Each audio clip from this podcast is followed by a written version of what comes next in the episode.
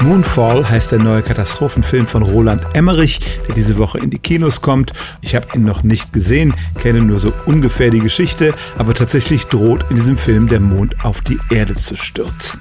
Kann das im wirklichen Leben passieren? Sicherlich nicht einfach so. Ich habe an dieser Stelle schon mal gesagt, der Mond entfernt sich eher von der Erde, als dass er sich ihr nähert.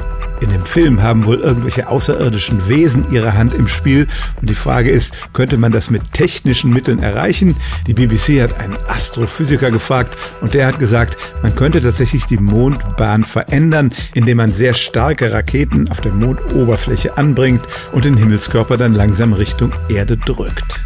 Das wäre aber kein flottes, katastrophales Ereignis, sondern ein sehr langwieriger Prozess, der viele Jahre dauern würde und dazwischen würden schon kleine Katastrophen auftreten, etwa mehr Sturmfluten und wilderes Wetter.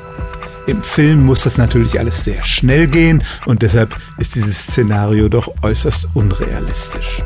Im Trailer des Films kann man sehen, wie der Ozean gen Himmel gerissen wird und das ist auch ein Effekt, den es in der Realität wohl nicht geben würde, selbst wenn der Mond uns sehr nahe käme.